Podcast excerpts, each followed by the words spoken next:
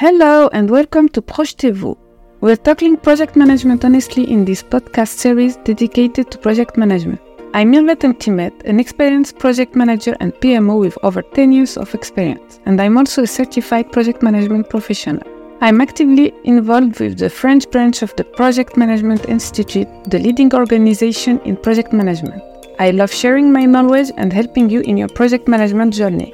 That's why I coach individuals in project management and its related professions.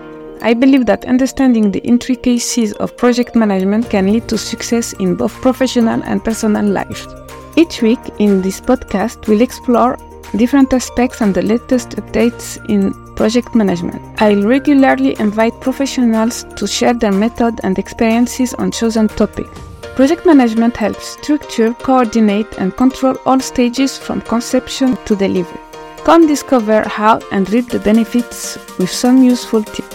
I invite you to subscribe and follow for more content on project management. Today, we're tackling the world of project management certification. Certifications play a big role in your professional development. If you're an experienced project manager or just starting, they can help you progress in your career in project management. Many industries are becoming project oriented, and project management is more and more used in different domains. I mentioned this before in the first episode of this podcast. Managing a project isn't restricted to the professional work. In fact, planning a birthday party is a project when you think about it. To make career progress in professional world, it's essential to stay attractive to employers, and it seems that employers are focusing on project management skills. According to the Project Management Institute's Talent Gap study from June 2021, there will be around 25 million project-related jobs worldwide by 2030 nearly 131,000 in Europe. That makes project management an important skill. In project management, certification enables you to stand out and secure the job you desire. The 2020 PMI survey on project managers' salaries showed that PMP certified project managers earned 22% more than their non-certified counterparts, regardless of the country they work in. As someone with 10 years of experience as a project manager and team leader, I've always thought about my employability. Focusing on employability helps define a training plan for career and emphasizes the skills acquired through training and certifications. I had completed several courses in project management, team management, and agility, and obtaining the PMP certification was the logical next step next step. It helped me be recognized as a project manager and also provided me with a standardized project management vocabulary making my responsibilities clearer and enhancing my credibility during job interviews for project management positions. There are various project management certifications available, and I'm here to help you find the ones that suit you best. Today's podcast is directed at professionals looking to advance their careers and organizations that are taking on more projects need effective management.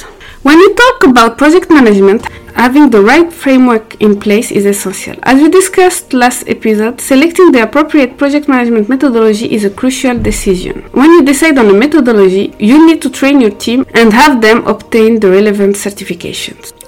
The Project Management Institute is one of the most recognized organizations in the field of project management. They offer certifications like Project Management Professional, PMP, which is widely regarded as the gold standard for experienced project managers. There is also Axelos, a global organization specializing in project management and best practices, responsible for Prince2 and ITIL, among others. Scrum Alliance promotes Scrum and Agile project management approach and is the creator of SAFe, Scaled Agile Framework, widely used for enterprise agility. The International Project Management Association, IPMA, focuses on professionalizing project management through a competency-based approach and certification system.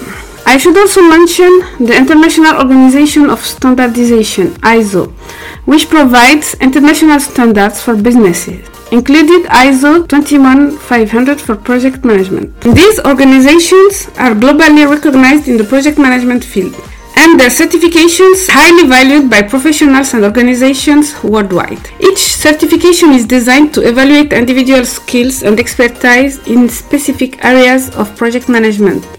Enabling professionals to advance their careers and professional recognitions. One of the most recognized project management certification, as we've talked about before, is the Project Management Professional delivered by PMI. It's for project managers than three years of project management experience and is known to be quite challenging. Another important PMI certification is the PMI ACP, Agile Certified Practitioner which offer a range of certifications for professionals in large-scale agile adoption, so, such as Safe Agilist, Scrum Master, or Product Owner.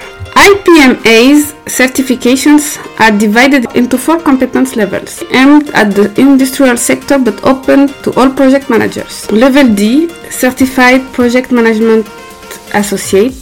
Level C, Certified Project Manager. Level B, Certified Senior Project Manager. And Level A, Certified Project Director. For quality focused projects, there are Six Sigma certifications, consisting of six levels of increasing difficulty white belt, yellow belt, green belt, black belt, master black belt, and champion.